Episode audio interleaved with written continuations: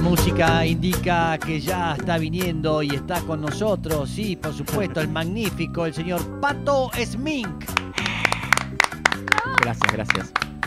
El mejor DJ, el mejor eh, periodista, de, antropólogo musical, ¿cómo podríamos definirlo? Poeta. ¿Eh? Poemas. Y también mirador de series. Sí, interesa Gran mirador de series. Sí, sí, de hecho. ¿Usted quiere decir algo al respecto? No. No creo, no creo. No, no, no quiero hacer nada. Bueno, sigamos con otro tema, por No, favor. dale. No, por favor. estuve todo el tiempo en el corte diciendo, por favor, quiero hablar de series, quiero hablar de series. Sí, ahí está. Por eso. Dígalo. No, que creo que por un lado, cositas para cerrar de lo que dijo Saborido. Eh, Viste, como que la serie, ¿no?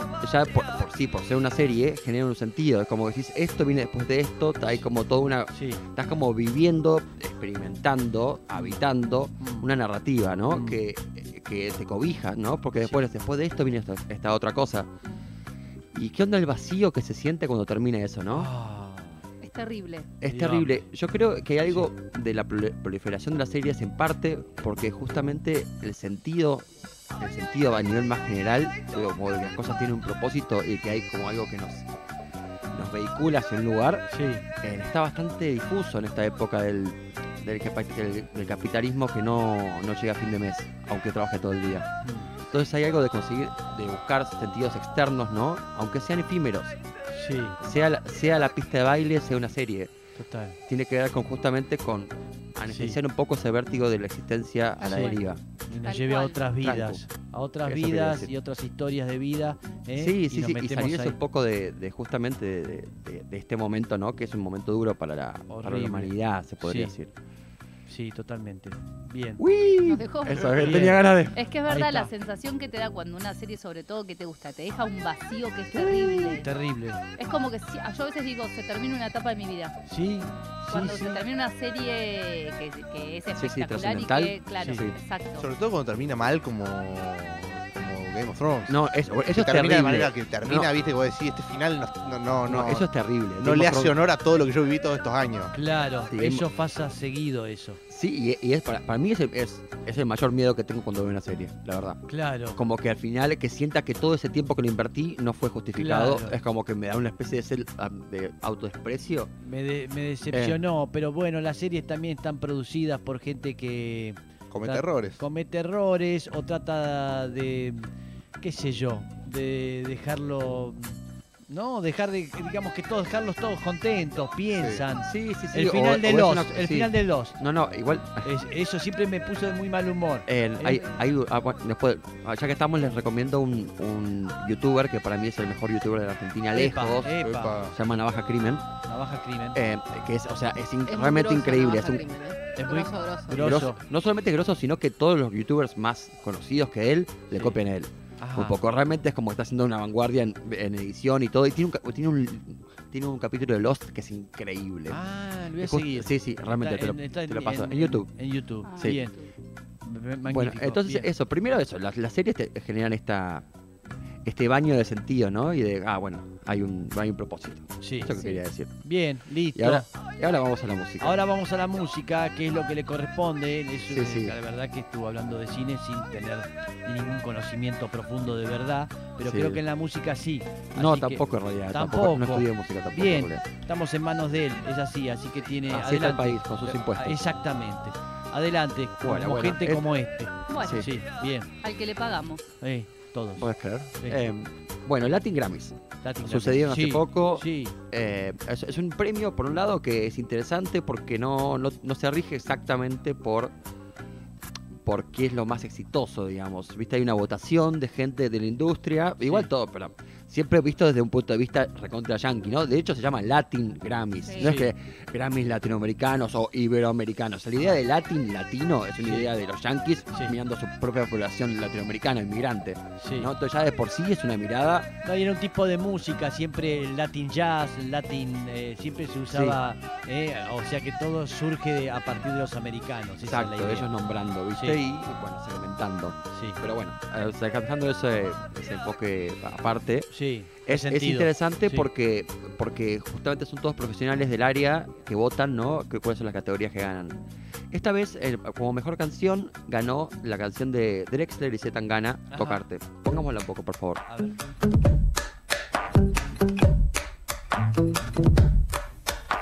caliente o gallina, la bolsa o la vida, picar medicina, chupar golosina, perder la partida, beber tu saliva, jugarme la vida, buscarme la ruina, tocarte,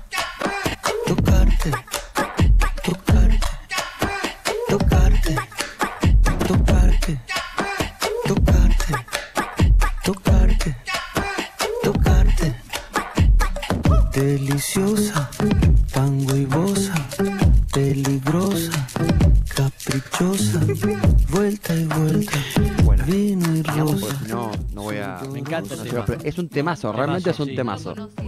Sí, es que no, es que justamente por eso eh, está hablando de, de los profesionales, porque no fue tan conocido el tema. Le fue bien, Sí. pero no fue, no es que rompió Sí. internet, digamos. Eh, Entonces eso es interesante los Latin Grammys, ¿no? Que hacen a veces otro enfoque. Bien.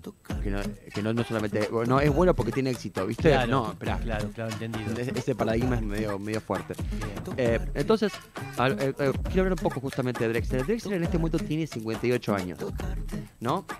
No empezó desde este lugar, digamos. Él dice justamente, o sea, de hecho, Z- y Zetangana es como, Zetangana es como el, un- como el Duki de España, algo así, Sí, digamos. ponele. Es como muy importante dentro de España, dentro de la escena urbana, viene de hacer, viene del hip hop, tipo, eh, y después Está en empezó como... Argentina ahora, ¿no? ¿Qué? Está en Argentina, ayer tocó, hoy toca de nuevo. Acabo de conseguir entrar, estoy re contento. Mirá. Pero bueno, es otro tema. ese. Sí, sí, sí. No, no muestre alegría, por favor, que sea más profesional.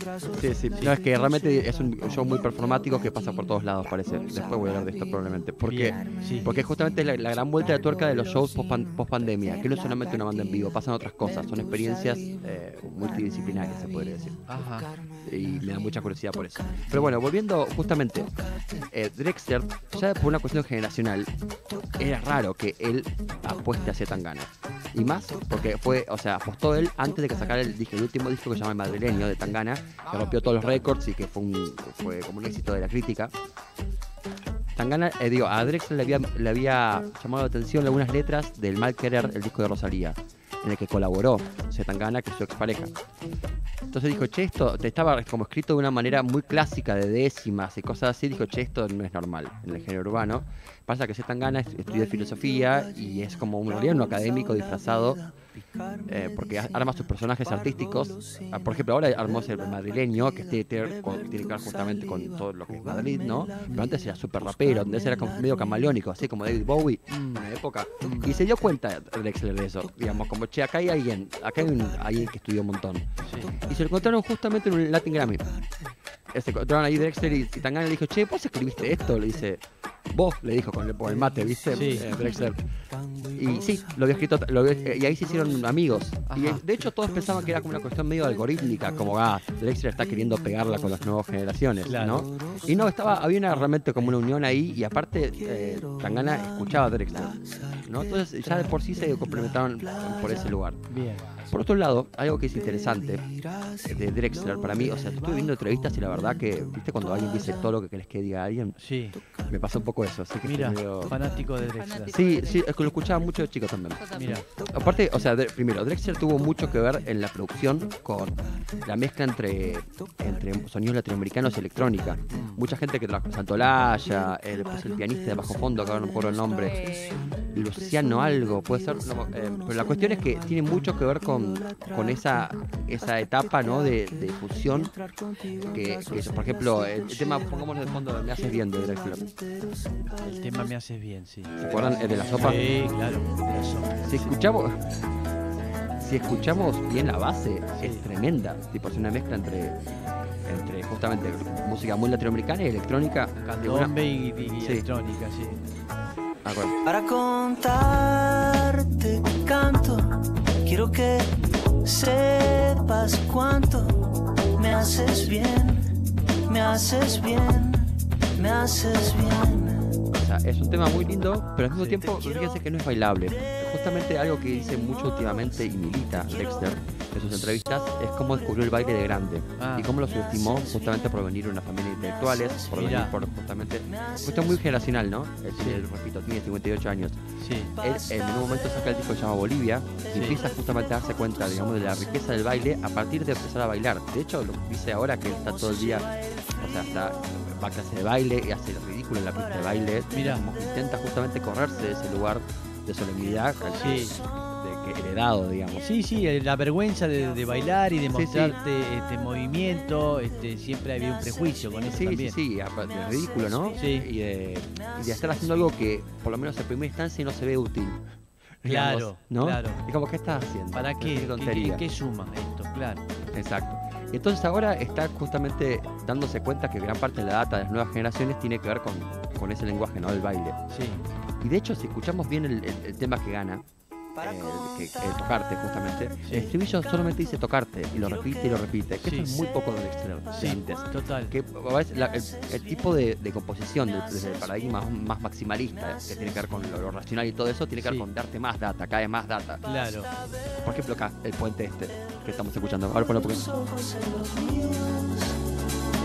Cambia la base y todo, que es hermoso, pero capaz no lo hace tan bailable en la pista de baile. Cuando Claro, claro. Eh, En el cambio, el tema, el tema que acaba de sacar tocarte es una base que se vuelve a repetir todo el tiempo, donde Sí. es que cuando algo se repite, hace que el, el bailarín habite el loop. Ya lo conozca, entonces Sí. interactúe con él de otra manera. Si está todo el tiempo cambiando la música, es más difícil de bailar. Claro. Siempre hay excepciones, ¿no? La salsa es una gran excepción, el tango también es una excepción, pero en general se hace más intuitivo el baile con eso. Ahí está, el estribillo. No dice nada más que tocarte. Súper minimalista. Totalmente. Bailando, es verdad, ¿eh? Cambió de ser un más intelectual Claro, o a sea- armar la, la música y pasa más por, por el cuerpo, Claro por lo que- físico. Que igual tiene caramelito de intelectualidad, pero tiene momentos donde relaja, ¿viste? Y bueno, Sí. ya está, ahora ya está. Ya te tiene esta data, bueno, ahora eh, asimilala, masticala, ¿no? Y bailala, habi- habitala. Digamos, eso es hermoso para mí. Totalmente. Eh, y aparte justamente él habla, eh, Drexler tiene un concepto que me parece hermoso, que es la neofobia, que habla justamente de sus, de sus pares, ¿no? De su generación, ¿no? Y este, no solamente de su generación, en realidad de todo lo que pasó siempre, ¿no? El tanguero contra el rockero, el rockero contra el cumbiero, el electrónica contra el cumbiero, el cumbiero contra este nuevo recate turro. Así siempre pasa, digamos, en todas las generaciones, no solo, como que hay una resistencia, ¿no? De, las- de las generaciones que ya están hace rato en, en la, en la existencia, habitando el mundo, con, con lo que con lo nuevo que agarran los, los, los pendejos de la época. Claro. Eh, que dice que justamente es una es, es algo que nos pasa, digamos, por una por esto, porque estamos menos permeables en general. Es un ejercicio justamente empezar a, a buscar eso, viste, que al principio capaz te, te es incómodo. De hecho, él dice, hablando de este tema, de tocarte, que leer era incómodo por partes, pero dijo que justamente parte del arte es que te sea incómodo, si Claro. quieres ir. Que- que se- eh, bueno, y el tema justamente se tan gana lo, casi to- lo produce casi todo y justamente no lo dejó cambiar de acorde, no lo dejó un par de cosas, digamos, que tenían que ver con su con la manera de componer de él, digamos, para, para justamente enfatizar la parte bailable. Se nota mucho la influencia de Zetangana en el tema, y aunque no cante tanto, él es uno de los que más lo, comp- lo compuso. Ajá. Aparte de eso, también habla de Zetangana y de su, de su visión, ¿no? Como no Sí. que quiso poner toda su firma ahí a- arriba, ¿no? Sí. Eh, pongamos un tema que se parece ahora de Zet- Zetangana, de, con esto, comerte entera. Comerte entera. No fue con lo que pensás. Sí, no, no, igual es- que están empezando bien. Ah, No Escucha la letra. puedo más que pensar en tu forma de hablar, roneando. No puedo más que pensar pasar, rebotando. Y en tu forma de atarte el pelo con una cola para atrás. Quiero agarrarte, no aguanto más sin comerte entera.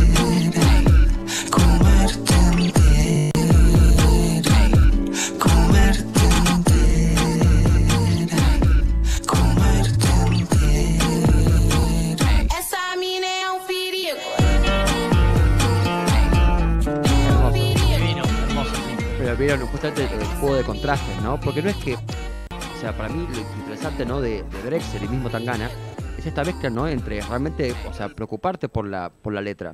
Por ejemplo, cuando, eh, o sea, capaz desde una primera instancia, desde de cierta vista, como que habla del culo rebotando, lo hace menos como solemne, pero justamente la idea, la idea es justamente correrse un poco de, de ese lugar, que también lo tiene su, su ex Rosalía, ¿no? Sí. En lo que hace.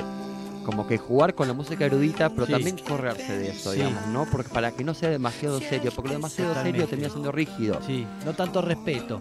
Claro, ¿entendés? Porque sí, si no a las formas. Esa- o sea, Sí, o jugar con, la- con los tópicos, pero cuando crees que ya estás metido en algo, de pronto te saca. claro. ¿no? Eh, para- romper. para- sí, pero con pero eh, para, para romper primero tenés que conocer las reglas, si no, no, no sabes que estás rompiendo. Totalmente, totalmente.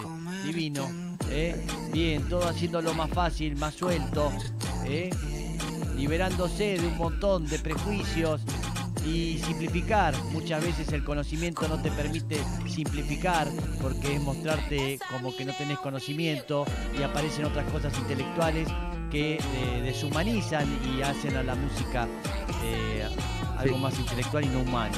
¿sí? Por último, quiero decir que, o sea, aparte por lo que eh, Dexter empezó a interesarse hasta por el reggaetón y todo eso, porque es porque dijo, yo tengo mucha gente de nuevas generaciones que se iba de mi recital y después iban a bailar reggaetón. Entonces decía, che, acá, acá hay algo que me estoy Claro, perdiendo. claro, claro. ¿Entendés? ¿Para Y qué los vas a otro acompañó. lugar si puedes resolverlo todo acá conmigo? digo. No. Claro. ¿eh? Entonces fue y mandó una denuncia al, al boliche y lo cerraron. Ahí está, La muy gente- bien, como corresponde. ¿sí? Sí, sí. ¿Para qué si estoy haciendo? te- vendo todo acá. ¿eh? Tengo una botica ¿eh? que puedes encontrar de todo.